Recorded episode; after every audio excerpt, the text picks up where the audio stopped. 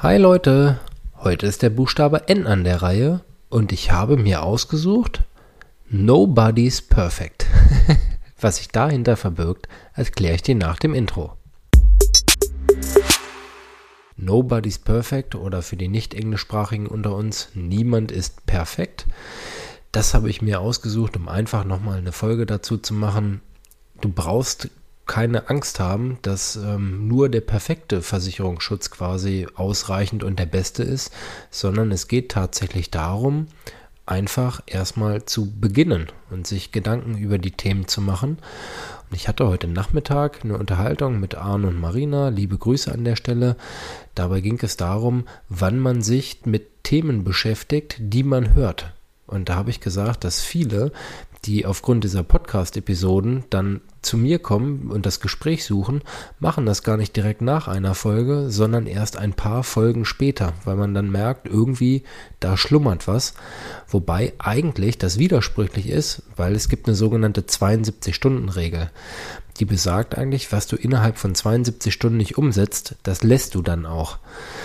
Ich versuche natürlich ein paar Themen immer zu wiederholen, die ich persönlich für sehr wichtig halte und ich einfach auch im täglichen Umgang mit meinen Kunden merke, dass da durchaus Beratungsbedarf besteht und ganz konkret zum Beispiel beim Thema Berufsunfähigkeitsabsicherung, dass einige nicht haben, auch wissen, dass sie sich vielleicht damit beschäftigen sollten ja, und das schlummert halt eben. Und dann liegt es halt auch so ein Stück weit an mir, dann auch mal dafür das Bewusstsein nochmal zu schärfen. Und dafür ist halt auch dies Format.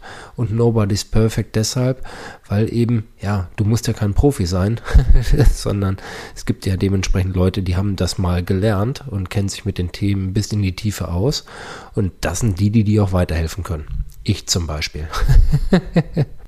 Und das gilt ja nicht nur für Berufsunfähigkeit. Das gilt auch vor allem bei den Themen, wo man einfach sagt, ja, die kommen in der Schule nicht vor, in der Berufsschule nicht vor und in der Ausbildung oder ja sonst im beruflichen Alltag vielleicht auch nicht.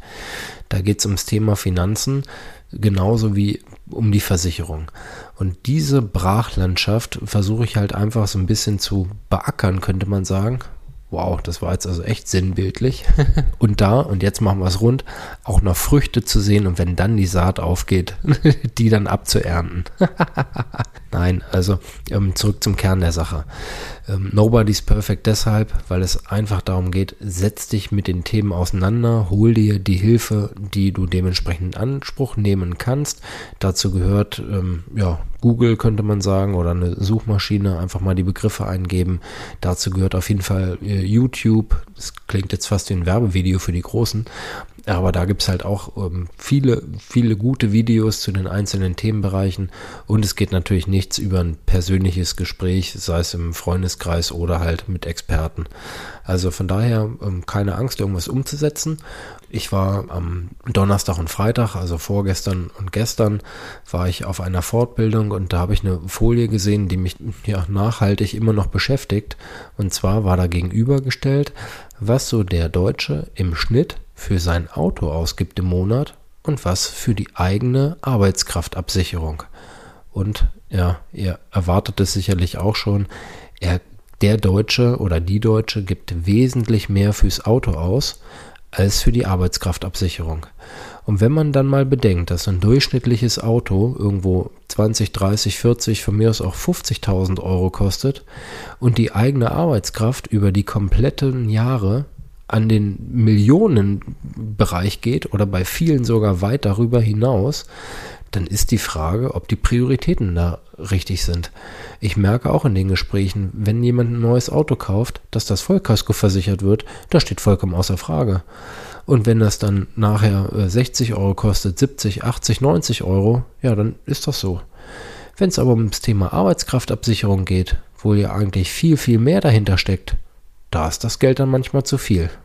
Und wenn man sich selbst so hinterfragt, und das habe ich in dem Moment auch ganz neutral quasi gemacht, ja, da ist die Frage, ob die Prioritäten da so richtig verteilt sind. Aber nobody's perfect. Um das Ganze jetzt auch wieder rund zu machen. In diesem Sinn, tschüss Tim.